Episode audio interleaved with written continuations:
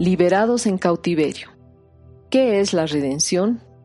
Es el rescate del que está cautivo pagando una cantidad por ello.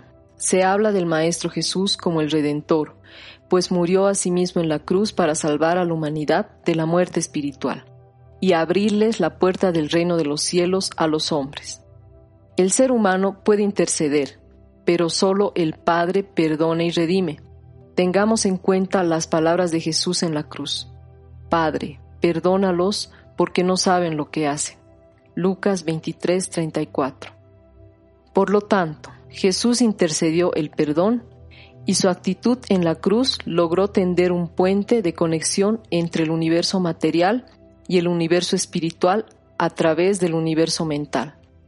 Resumiendo, la clave de la redención es la intercesión como consecuencia del perdón.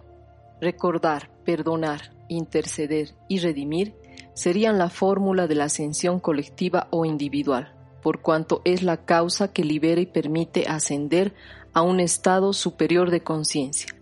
Para que la acción de perdonarse o solicitar el perdón tenga las consecuencias trascendentales mencionadas anteriormente, es necesario una expansión de conciencia. Dicha fórmula es la clave activadora y conectiva del chakra coronario individual y colectivo planetario al universo espiritual pero también reactivadora del proceso de evolución individual y colectivo. Finalmente, Nuntius tenía razón. Desde que el Santo Sepulcro había sido destruido por los judíos y los sarracenos en Jerusalén en el año 1010 hasta el actual 2020, en el cual la cuarentena planetaria finalizaba, habían transcurrido mil años y daba comienzo un segundo periodo de siete años, en el cual grandes transformaciones ocurrirían antes de la proximidad del asteroide 1999 AN10 en el año 2027. Estos mil años serían aquellos vaticinados en el Apocalipsis 27, y cuando los mil años fueren cumplidos, Satanás será suelto de su prisión y saldrá para engañar las naciones que están sobre los cuatro ángulos de la tierra, Agog y Amagog, a fin de congregarlos para la batalla, el número de los cuales es como la arena del mar. Y subieron sobre la anchura de la tierra y circundaron el campo de los santos y la ciudad amada.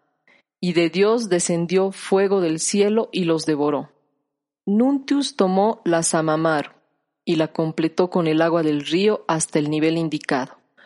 Orientó la efigie de la diosa en la posición este y comenzó a observar detenidamente lo que el agua le transmitía. Para el visitante el agua era un elemento fuera de tiempo. En él podía ver el pasado y detectar las mayores probabilidades para el futuro. Habían transcurrido siete años a partir de la reconexión con el real tiempo del universo hasta el fin de la cuarentena planetaria. Inuntius sentenció. Ahora comienza la gran prueba de la humanidad, su catastro de fe. Los próximos años, hasta el 2027, serán cruciales, hasta el día del advenimiento.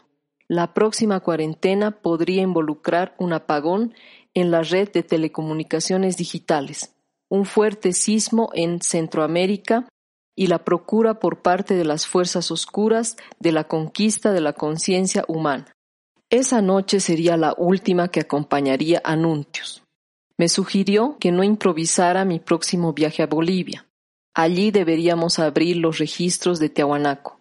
Según el visitante, la roca no solo hablaría del pasado, sino además del futuro. También me dijo que la luna llena nos debería encontrar en la cima espiritual del mundo, el monte Saham. Un profundo silencio nos aturdió mientras los leños crepitaban por las llamas, alejando la oscuridad de la noche. No sé por qué, pero en ese momento sentí una profunda esperanza.